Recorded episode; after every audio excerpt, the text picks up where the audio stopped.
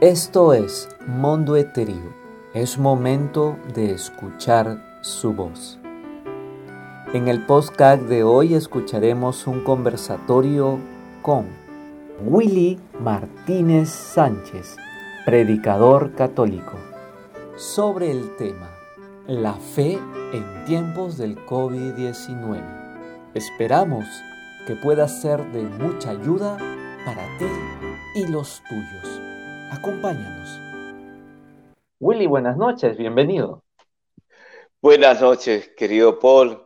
Gracias por esta amable invitación de poder compartir a través de las redes sociales el mensaje del Señor, porque yo estoy convencido que esta es una cita divina, que Dios ha hecho que lleguemos a encontrarnos y poder anunciar el mensaje de Dios a muchas personas. Así que feliz de estar aquí. Willy, coméntanos un poco, eh, para ti, ¿cuál es lo que, lo que te movió? ¿Cómo, qué, es lo que te motivó? ¿Qué, ¿Cuál fue lo que al final terminó en tu vida por decidirte a servir al Señor en tiempo completo y en convertirte en el predicador que eres? Bueno, ha sido un largo proceso, un largo caminar, pero definitivamente el Señor me estuvo dando luces y me acompañó a lo largo de estos años. Yo conocí al Señor a los 17 años y a través de ese inicio de discernimiento, incluso vocacional en algún momento en mi vida, eh, de poder saber si era Dios el que me quería eh, como religioso, por ejemplo, una vida consagrada, hice la experiencia de discernimiento. Y yo le animo a todos los jóvenes que están viendo este mensaje que cuando tengan esa inquietud, que hagan la experiencia, que hagan un, discernimiento. Dios me quiere en la vida religiosa. Pero el Señor me llevó allí para eh, darme cuenta y enamorarme de lo que fue mi carrera profesional por 30 años como maestro y maestro de religión pero fue en el año 2015 donde yo viví una experiencia, un retiro de cinco días. Eh, ya había yo hecho a lo largo de tantos años varios retiros, experiencias, pero en el 2015 marcó un antes y un después. Yo viví un retiro muy intenso eh, de espiritualidad, de oración, y sentí que mi vida entera eh, se confrontó. Y me di cuenta que el Señor estaba pidiéndome algo más.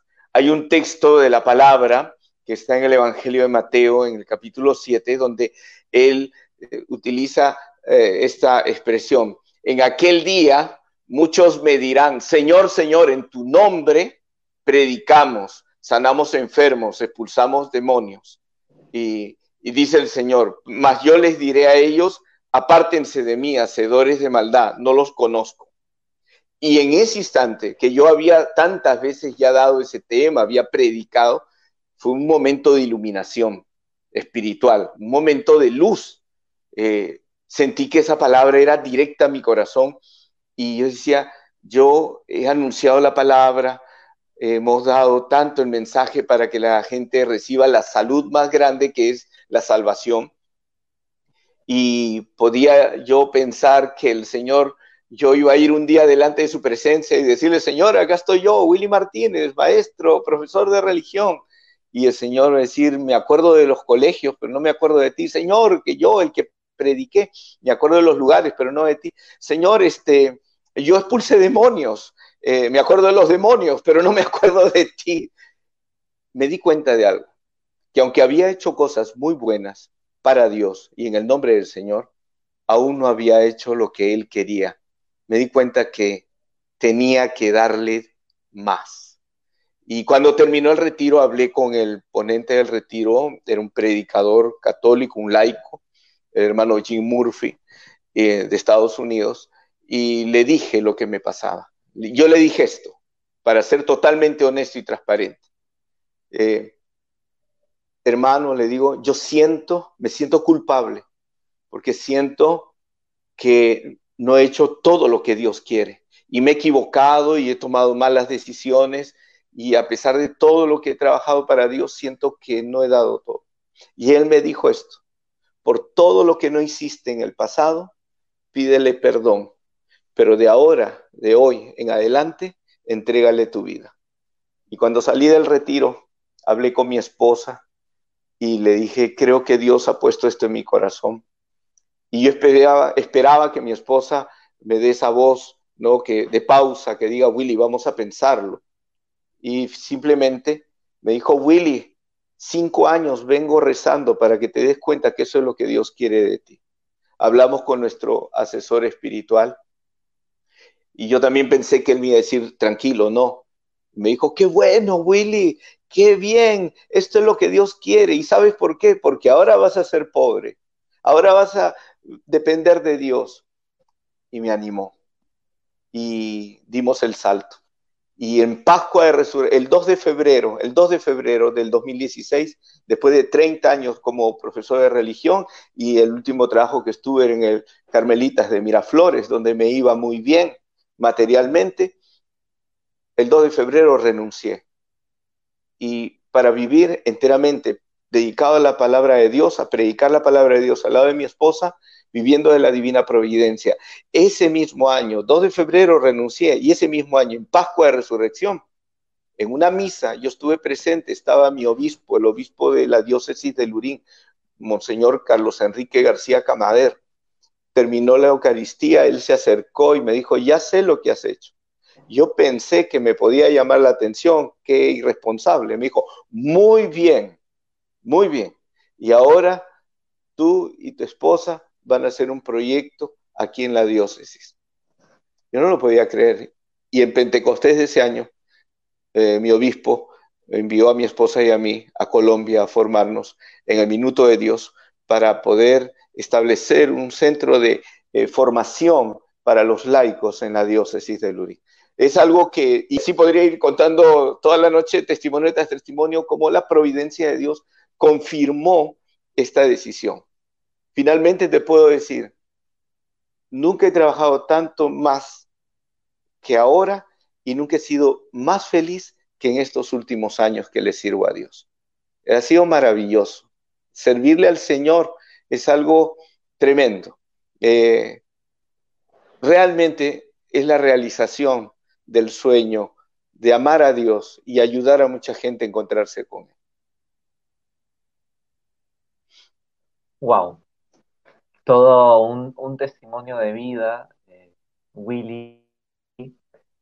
Y, cuéntanos, eh, ¿tú cómo te defines? ¿Cómo, ¿Cómo te describes? Yo, este, después que renuncié, mi esposa me dijo esto, deberías de escribir. Y ella como que su discernimiento y su amor a Dios le ha hecho siempre hablarme en nombre de Dios. Por eso me gusta eh, el programa Mundo Etéreo, porque es escuchar a Dios, escuchar a Dios. Creo que eso es, es lo principal. Si tú no escuchas a Dios, vas a hacer muchas cosas. Si el Señor no construye la casa, en vano se, se afanan los constructores. Y, y escribí este libro, Aquel burrito de Domingo de Ramos. Es un pequeño librito, más, más parece un folleto. Aquel burrito. Y a mí me gustaría definirme así. Yo soy como el burro, y yo siempre le pregunto a la gente cuando ve este tema, ¿de qué color era el burro? Y la gente se ve, marrón, plomo, blanco. ¿Y cómo se llamaba el burro? Y todos ahí se sorprenden. ¿Llamaba? ¿Cómo? ¿Qué nombre? No sé. Un día una señora me dijo, ¿cómo tú? y tenía razón, porque el burro no se sabe el color, qué color fue, ni el nombre. Es un burro anónimo, porque el único que cuenta cuando Jesús entró en Jerusalén en medio de alabanzas, de alfombras, aplausos, vivas, era Jesús. Y yo me definiría, no me quiero robar eso, pero ya lo había dicho el padre Emiliano Tardif antes y Luis Alfredo Díaz lo ha puesto musicalmente en esa canción, en el álbum Testigos del burrito yo quisiera ser como ese burrito que lleva a Jesús. Que al final solamente vean a Jesús. Claro, el burro tiene el gusto de llevar al Señor, es un burro privilegiado, ¿no? Entre todos los burros de Jerusalén, este burrito se llevó el premio mayor, llevar al, Mesías, al Salvador. Entonces, yo me definiría alguien que está enamorado de Dios y que conoce la misericordia de Dios y porque he sido, eh, porque he recibido esa misericordia y he recibido esa gracia, yo quiero que la conozcan todos. Yo tenía 30 años, yo le prometí a Dios, el día de mi muerte yo te voy a servir.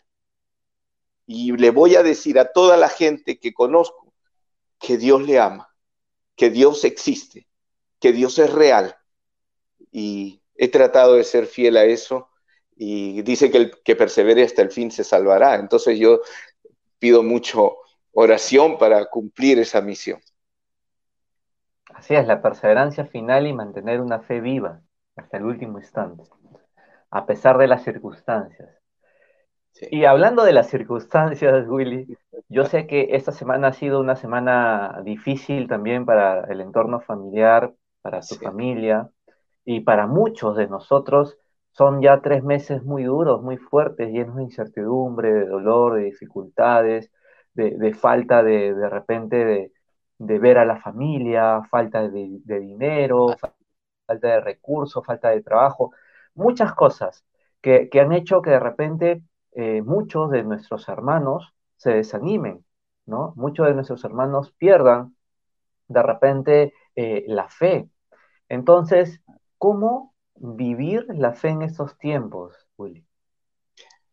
Pues yo creo que somos vasos de barro, dice San Pablo. Y como vasos frágiles de barro en cualquier momento nos rajamos. Pero llevamos un tesoro dentro. Y eso es lo que no debemos olvidar. Estos son tiempos de retos, de oportunidades. Son tiempos de ver la verdad, las cosas como son. No es hora de maquillar. Son tiempos difíciles, pero también son tiempos donde uno puede tomar la mano de Dios y a pesar de nuestra debilidad podemos caminar. Eh, son tiempos de esperanza. es algo que también a mí me, siento muy conectado con, el trabajo que ustedes hacen, con, con la página que ustedes llevan y a través del canal de YouTube y los mensajes que dan. Soy muy conectado y realmente confirmo eso. Hay que dar esperanza a las personas, porque esta vida es temporal. Yo les comparto algo. En el Evangelio de Juan está la resurrección de Lázaro.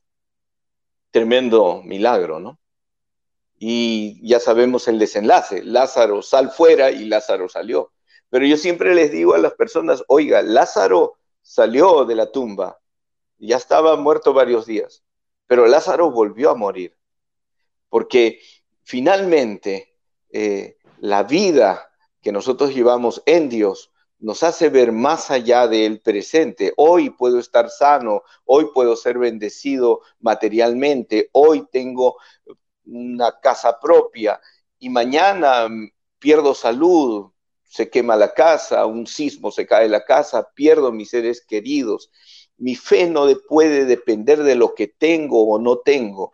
Yo pongo mi vida, la deposito en las manos de Dios y, comprendo que a pesar de las fragilidades, y por cierto, yo tengo muchas preguntas para Dios, pero no son tiempos para decir, ¿por qué? ¿Por qué Dios? Sino, ¿para qué? Porque hay un misterio que cada ser humano tiene que descubrir y entender. Una vez eh, escuché esta, me, encantó esta alegoría, esta imagen. Eh, por ejemplo, cuando hay un telar, personas que trabajan con un telar, por un lado un bastidor, por el lado que está hacia adelante del que va haciendo el diseño, de repente no se ve muy bien, se ve una masa de, hilos y no, no podemos mm. apreciar. Cuando vamos del otro lado y vemos por el otro lado el telar, recién vemos la obra de arte. Así es esta vida en el presente. Ahora de repente no entendemos muchas cosas. ¿Por qué hemos perdido este ser querido? ¿Por qué ahora? ¿Por qué en estas circunstancias? Este, eh, esta pandemia nos ha quitado tantas alegrías, oportunidades, pero no me puedo quedar viendo eso. Estoy yo tomando conciencia que hay que lanzarse hacia adelante, hay que caminar, hay que continuar, hay que perseverar. La gracia de Dios nos va a iluminar y nos va a dar una fortaleza. Entonces la oración se vuelve un refugio seguro. No es una receta mágica. Los procesos no son iguales. En unos más rápido, en otros más lento. Pero si somos leales a Dios, y yo siempre le digo a las personas, si usted es honesta, si usted es honesto y le dice, mira, Señor, mi debilidad, no puedo, no entiendo por qué este hijo ha fallecido, por qué ahora en estas circunstancias tan dolorosas no he podido despedirme de mi madre, de mi padre, por qué he perdido el trabajo. Hay gente que lo ha perdido materialmente todo, está en la bancarrota y están desesperados. Y no existe una respuesta eh, matemática para ellos. Pero si nosotros en la oración, en acercarnos a Dios, en el refugio seguro, encontramos esa paz sobrenatural y saber que todo lo que pasamos aquí, dice, toda lágrima será secada, toda lágrima será enjugada. Y la victoria final será del Señor para aquellos que aman a Dios, van a recibir eh, la bendición del Señor. Entonces ahora yo trato de caminar, incluso a nivel familiar, hemos perdido familiares, eh, amigos, y si viene alguien y me dice, explíqueme usted por qué, no tengo palabras, pero solamente le puedo decir que el único refugio seguro es el Señor. Es en Dios en quien nosotros confiamos. Hoy estoy sano, mañana no, pero mi fe no depende de lo que tengo o no tengo, sino que yo creo en Él, que finalmente Él triunfará. Jesús murió también y fue a la cruz y, muere, y muere pobre, y muere insultado, eh, con improperios. Un misterio, ¿verdad? Y cuando Jesús se aparece resucitado en, el domingo de Pascua, a mí me impacta ese, ese pasaje. Dice el Evangelio de Juan, y Jesús le dijo, pasa a ustedes. Y inmediatamente sopló sobre ellos y les dijo, reciban el Espíritu Santo. Y le mostró sus llagas. ¿Sabes? Jesús había resucitado, pero ahí estaban sus llagas llagas transfiguradas, pero estaban allí. No es que Jesús dijo, mira, no pasó nada, sí pasó, pero ahora ese dolor, ese sufrimiento tiene sentido. Y, en todo este, eh, Willy, en todo este, a lo mejor, la situación en la que estamos viviendo, el dolor que podamos sentir, el sentirnos también, eh, de repente, todo esto nos está haciendo ver qué tanto no hemos valorado muchas cosas importantes en la vida. Hablando de familia, hablando de la misma pareja, hablando de los hijos, hablando de los mismos trabajos que se han perdido, ¿no? Hablando de repente hasta de la misma eh, comunión y Eucaristía eh, eh, que, íbamos por, por, por, ir de repente, a lo mejor, situaciones como esas. Pero ahora, Willy, ¿cómo, ¿cómo acercarnos a Dios para pedirle algo? la oración, ¿verdad? Eh, ese es el key del asunto actualmente. ¿Cómo acercarnos a Él? Yo pienso, lo primero, que Él sabe nuestras necesidades. O sea, aún antes que se lo digamos, Él ya sabe lo que hay en nuestro corazón. Y entonces, ¿por qué tenemos que hablar y decírselo en la oración? Si Él ya lo sabe, yo podría cruzarme de brazos y decir, Señor, tú ya lo sabes, así que ¿Qué esperas? Actúa. Pero es que el Señor quiere que tú y yo lo expresemos, lo digamos, nos acerquemos, porque tal vez nosotros no hemos clarificado qué es lo que realmente es importante en la vida. Mira, yo voy a decir algo, lo que siempre les digo a mis hermanos, sobre todo cuando voy a hablarle a las parejas. Yo les digo, ¿el dinero es importante? Sí, pero no lo más importante. eh, tener seguridades materiales es importante, sí, pero no lo más importante. Lo más importante, Dios, tu relación con tu pareja, tu, tu familia, tus hijos. Eso es lo más importante. Y esta pandemia nos está enseñando eso. Y estamos aprendiendo. Y en lugar de levantar un puño y reclamar, deberíamos de decir, yo había sido afortunado. Yo había sido realmente bendecido por Dios y nunca me di cuenta. Por estar haciendo otras cosas, se me estaba escapando la vida. Y ahora es un tiempo de luz espiritual para darme cuenta qué importante es mi familia. Qué importante. Me quejaba tanto de este trabajo y ahora digo, este trabajo, Dios mío, tengo trabajo. Mira, si hay gente que está conectada en este momento y tiene un trabajo, que le dé gracias a Dios. Antes se, paraban quejando, ay, que me tengo que levantar temprano, que no me pagan bien, que tengo problemas. Pero ahora nos damos cuenta. Entonces, yo creo que el Señor quiere primero que nos acerquemos a Él. Dos, que seamos honestos, honestos con Él. O sea, que no, no maquillemos, porque Él nos conoce. Entonces, delante de Él, decirle, Señor, mira, me presento tal cual soy, sin máscaras, me presento ante ti. Y yo te digo, estas son mis luchas. Quiero ser fiel y no puedo. Quiero, a veces soy incoherente.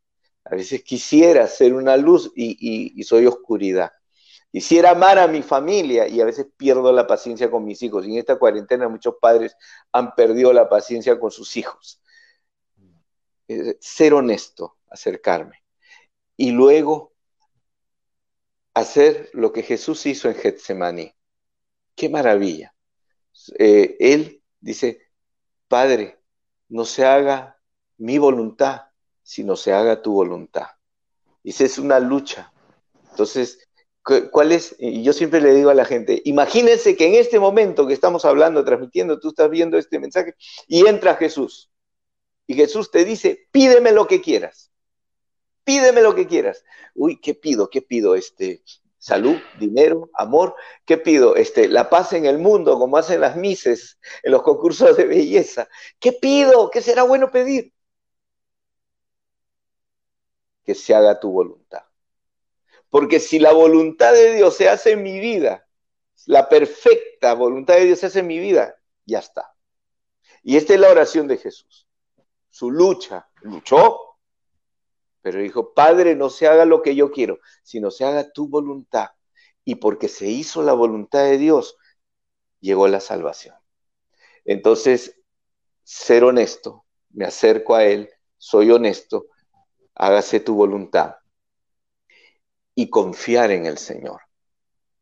Todas las oraciones son respondidas, sin excepción. ¿Y por qué entonces no me saqué la lotería? Algunos dicen, es que yo le vengo pidiendo la lotería y con eso hasta le he prometido, Señor, si me gano este premio voy a ayudar a la iglesia. Y ya te respondió, pues. Es que tú quieres resolverlo todo con dinero. Y acuérdese, en el Evangelio de Juan también, en la multiplicación de los panes y los peces, este, le tratan de dar a Jesús una solución económica cuando ve la multitud y Jesús le dice, denle ustedes de comer. Y el evangelista Juan añade entre paréntesis, Jesús ya sabía lo que iba a hacer. O sea, le puso simplemente, le, puso un examen. ¿Cómo vamos a dar de comer a tanta gente? ¿Acaso 500 denarios van a dar de comer a esta gente? Y es que no todo se resuelve con dinero. No todo se resuelve. Es que creemos que esa es la solución y esa no es la solución. La solución es lo que hizo este niño, este joven, que entregó lo poco que tenía, cinco panes, dos pescados, pero en las manos de Jesús, dio gracias, dio gracias por eso. No se quejó. Ah, la pandemia. Gracias Señor, porque ahora estoy valorando más. Y luego lo entregó, lo dio. ¿Y cuándo sucede el milagro? ¿Sabe cuándo? Los apóstoles recibieron un canastón el milagro sucedió cuando los apóstoles caminando se dieron cuenta que empezó la multiplicación. Ahí pasaron varios milagros. La gente comenzó a compartir también. porque más de uno tenía su, su lonchera guardada. Por eso que sobraron panes, 12 canastos, porque había gente que había llevado algo más guardado. Dios dio y cuando compartimos, alcanza y sobra. Sí, muchas veces como la, especulación con, frente a la incertidumbre también hace daño, ¿no? Y la impaciencia que podamos tener. Eh, en este sentido, Willy, ¿qué es la oración de intercesión? Ya como para este, eh, eh, aclarar dudas. La oración de intercesión viene a ser, primero, uno de los actos de misericordia más hermosos que hay. Es un acto de amor, fíjese, porque el que intercede no pide para sí, pide por otro. Entonces, eh, nuestra naturaleza, herida por el pecado original, hace que todo para mí, todo para mí, Señor, primero a mí y yo ayudo. Dame a mí que yo le voy a dar a ella o a él. es, es nuestra naturaleza. Pero el, que intercede, el que ora, hace el acto más hermoso de amor y misericordia. Es el regalo más grande que puedes darle a alguien. Tus plegarias, tu tiempo valiosísimo. Entregarlo, no digo gastarlo, donarlo por esta persona. Qué hermoso.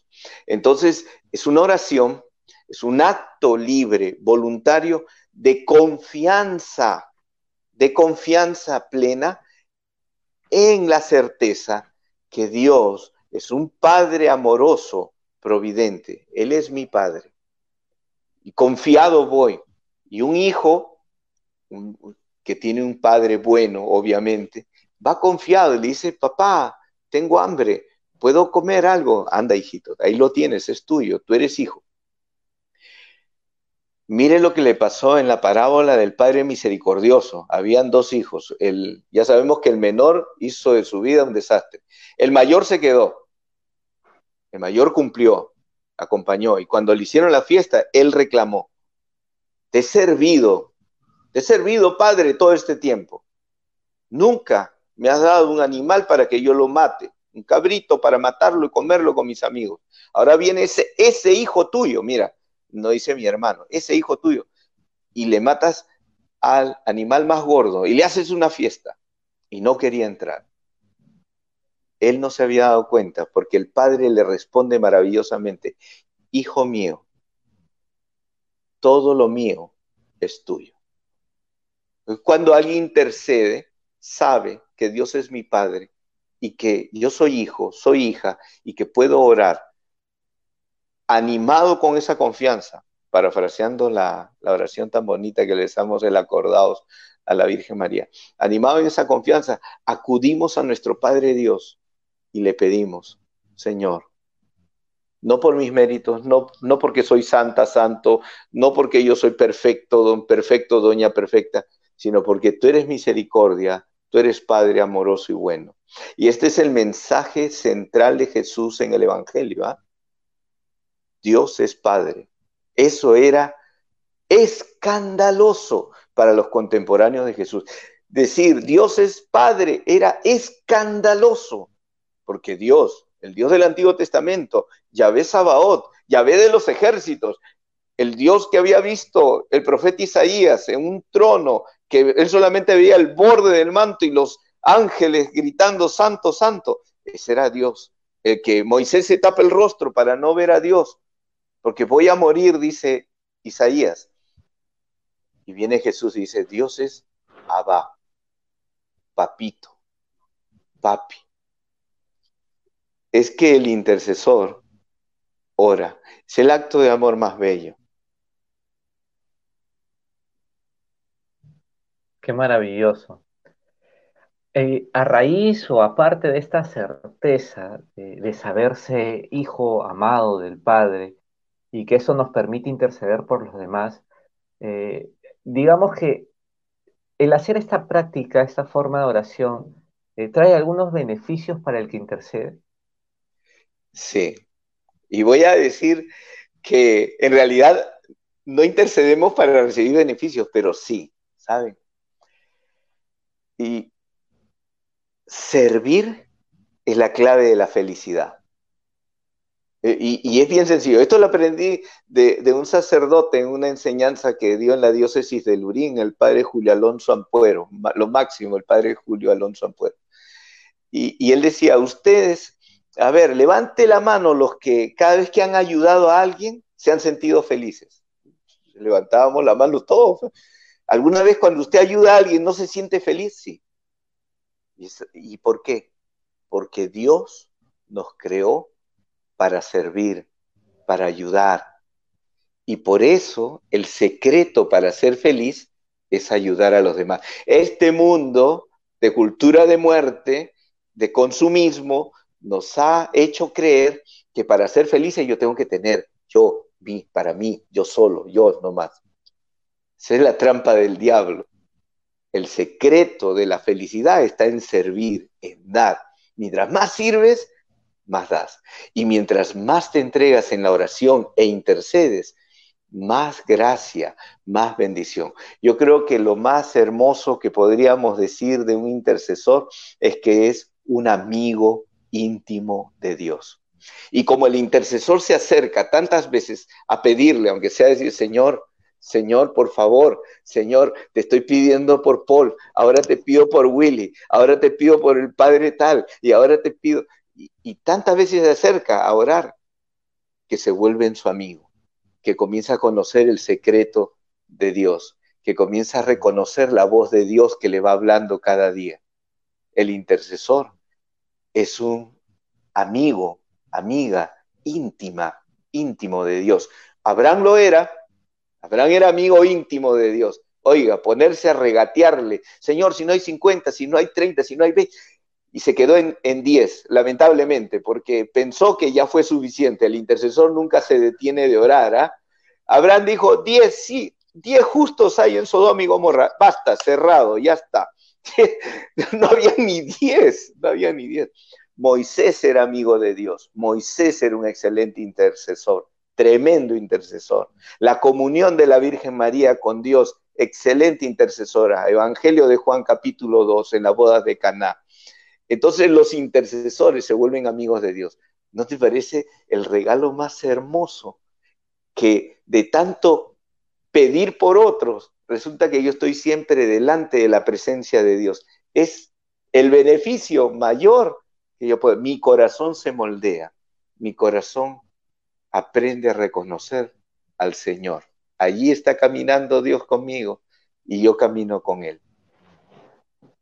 Bueno, es, es todo un, ministerio, ¿no? Es todo, es todo un carisma el, el, interceder por los demás, eh, el poder tener ese, este, este desprendimiento de, de aguantarse de las ganas de pedir para ti y pedir para los demás, ¿no? Entonces, este, yo siempre he visto la, la, mayor figura, bueno, obviamente fuera de, de Jesucristo, la mayor figura de intercesión es nuestra Madre, la Virgen María, ¿no?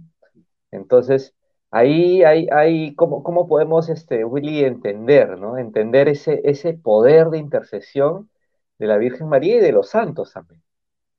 Mira, efectivamente, eh, a María se le dice que es la omnipotente intercesora.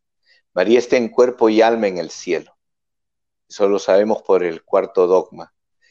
¿Y qué hace la Virgen en el cielo? Intercede.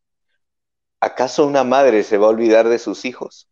Mira, en las eh, cuando en las cárceles donde están esos hombres que de repente han delinquido, se han equivocado en la vida, criminales, algunos terribles. ¿Quién está en la cola? La mamá. Una madre no olvida a los hijos. Y la Virgen María está en el cielo y su carisma, su don, es interceder por cada uno de nosotros. Mi esposa y yo tenemos un amor muy grande a la Santísima Virgen María. Estamos convencidos que ella siempre, eh, yo soy exalumno marista y eh, Champañá decía, eh, María lo ha hecho todo entre nosotros. Y yo digo, así es. María intercede, está allí. Fíjate, cuando nosotros nos casamos, mi esposa y yo, nos casamos un 13 de mayo, pero no fue porque elegimos la fecha intencionalmente, sino que era la única fecha que estaba libre, porque un día después iba a ser el Día de la Madre. Y nos casamos y consagramos nuestro matrimonio a nuestro servicio bajo el amparo y protección de la Santísima Virgen María. Entonces, ella siempre ha estado en nuestra vida, nos acompaña, sabemos de que este ministerio de llevar la palabra de Dios está bajo el amparo y la protección cuando por la gracia de Dios logramos los mil suscriptores en el canal de YouTube que tengo. Ese día fue el último día del mes de mayo y el día de Pentecostés. Lanzamos el, el mensaje a dar, lo logramos hoy día y consagramos el canal a la Santísima Virgen María. Es un canal que está dedicado o está al servicio de la evangelización bajo la protección de María. Los santos son los amigos de Dios, son los mejores amigos, oiga. Aunque Santa Teresa decía, este, por tratarnos así, es por eso que tienes pocos amigos. Pero mira, todos los santos, todos los santos han tenido la gracia de la cruz. El regalo más hermoso que Dios nos puede dar es la cruz. Y eh, eh, es un misterio, ¿ah? yo lo que estoy diciendo, de repente alguien dice, Willy, estás loco, ¿quién quiere la cruz? Es que es el regalo más hermoso.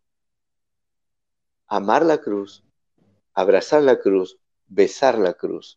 Eh, y Dios le ha dado a los santos esa misión, acoger esa cruz bendita y luego interceder. Entonces, eh, ya lo dicen los documentos de la Iglesia, tanto el Concilio de Trento, el Catecismo, la intercesión es simple y llanamente los amigos de Dios están intercediendo, pidiendo por nosotros. Y, y eso es lo que hacemos en cada momento. Si yo puedo ayudarte y tengo las posibilidades de hacerlo, lo hago. Si yo puedo hablar en favor tuyo y tengo el contacto y por qué no lo puedo hacer, lo hago. Y si soy más amigo de esa persona, hasta le puedo decir, mira, esta persona la está pasando mal, puedes ayudarlo mejor y lo va a hacer porque tengo contacto con él.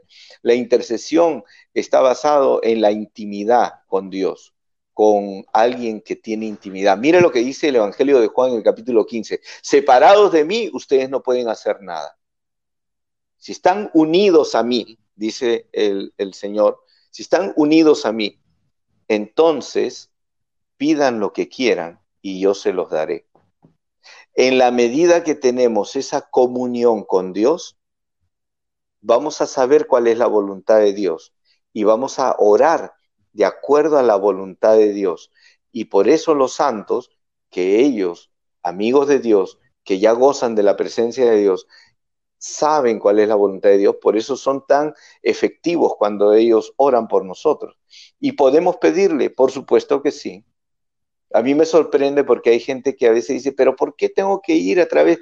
Es que los santos, yo, yo tengo una devoción muy grande al Padre Pío, creo que está por aquí, por aquí arriba está el Padre Pío de Pietralcina. Eh, tuvieras un cariño, un amor, una devoción, y siempre acudo a él en mis plegarias. Eh, entonces, los amigos de Dios interceden. Pero hay gente que no entiende eso. Digo, ¿por qué le tengo que rezar a la Virgen? Porque ellos no hacen milagro, pero ellos nos ayudan ante Dios, que sí hacen milagro. Y además, ¿cuál es la diferencia? Yo puedo pedirle, mamá, reza por mí. O puedo pedirle a un líder em, eh, de la iglesia, reza por mí. Y no lo veo mal. Entonces, ¿cómo no le voy a pedir a alguien que ha alcanzado la santidad, la intimidad con Dios y el conocimiento de Dios, yo le tengo que pedir. Entonces yo les animo a los hermanos a que tengan, que conozcan más a la Santísima Virgen María y a los santos de cada uno particularmente, ¿no? Que le inspiren. Ahí está Francisco de Asís, tremendo santo, ¿no? En el caso que yo trabajo 30 años con los carmelitas, a mí me conmueve mucho Santa Teresita, ¿no? Del Niño Jesús, la la monja de claustro, tan jovencita, murió muy joven, era monja de claustro, patrona de las misiones. Nunca salió a la calle, patrona de las misiones. ¿Por qué? Porque ella cada pasito que daba lo ofrecía por los sacerdotes y los misioneros. Murió 23 años, muy joven, doctora de la iglesia, con un, varios libros, no, un solo librito, uno chiquitito, pequeñito. Es, entonces, si acudimos a los santos, ellos son fiel testimonio que lograron y entendieron cuál era la voluntad de Dios. Y lo más bonito es que todos los santos, todos, son alegres, son felices. Y mire que algunos han sufrido mucho, pero un verdadero santo es un hombre, una mujer alegre y feliz. Willy, ha sido eh, muy, muy rica esta conversación que hemos tenido eh, y considero yo, porque bueno, eh, tal cual lo he sentido yo, este, y creo que para los que nos están viendo y para los que luego van a, conectarse en la retransmisión que se pueda realizar, va a ser de mucho fruto para nuestra vida espiritual. Yo quiero orar con todos ustedes, queridos hermanos les invito, si desean, pueden cerrar sus ojos, inclinar su cabeza, si deseas, puedes extender tu mano como un gesto, como lo hizo la hemorroísa que extendió la mano para tocar el borde del manto. Porque los gestos nos ayudan a orar. En el nombre del Padre, del Hijo, del Espíritu Santo, amén. Señor, te damos gracias porque estamos vivos y si tenemos vida significa que nuestra misión no ha terminado. Y muchas de las personas que están viendo este mensaje tal vez no saben exactamente cómo ayudar, cómo servir. Yo te pido por ellas que tienen un deseo, que tienen una inquietud. Ilumina su mente, ilumina su corazón, confirma lo que tú quieres para ellas que ellas comprendan que el secreto de la felicidad está en servir, en darse, en ayudar a los demás. Quiero pedirte por aquellos que están sufriendo, aquellos que han perdido un familiar, un ser querido, aquellos que han perdido la salud, aquellos que están en una crisis económica tremenda. Tú eres un Dios de misericordia, que traes paz, que traes armonía, pero que también eres un Padre providente que nos sostiene. Así que Señor, extiende tu mano maravillosa, tu mano sanadora, tu mano de bendición sobre cada uno de los corazones. Quiero pedirte por aquellos que se sienten solos, que se sienten cansados, que se sienten desesperados, que tienen miedo. Ayúdales, Señor. Ayúdales a encontrar en ti, que eres el refugio seguro, que en la oración ellos pueden encontrar en esas plegarias la paz, la iluminación, el discernimiento para hacer lo correcto. Y sobre todo, Señor, en esta noche te quiero pedir por la persona que esté conectada o que verá este mensaje en una repetición, quiero pedirte de una manera especial, te suplico, te imploro por la persona que más te necesita, Señor.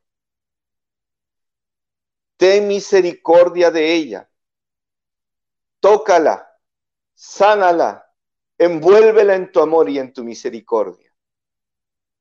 Y todo esto, amado Dios, por intercesión de la Santísima Virgen María, nuestra Madre Inmaculada, nuestra buena Madre, ayúdanos, Mamá María, recíbenos en tu inmaculado corazón.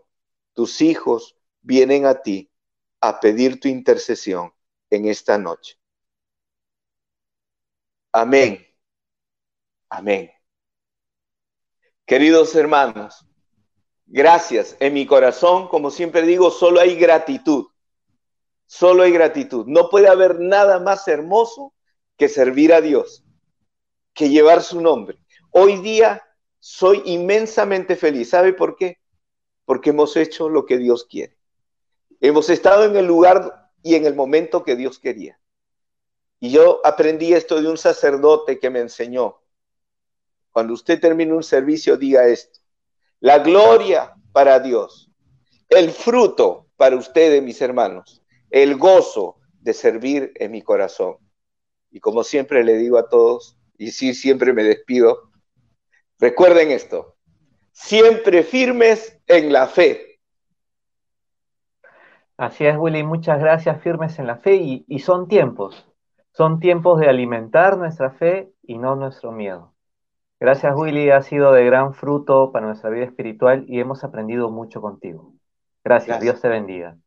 Te esperamos en el siguiente podcast que hablará a tu corazón. Gracias por ser parte de esta iniciativa. Es Mundo. Es momento de escuchar su voz.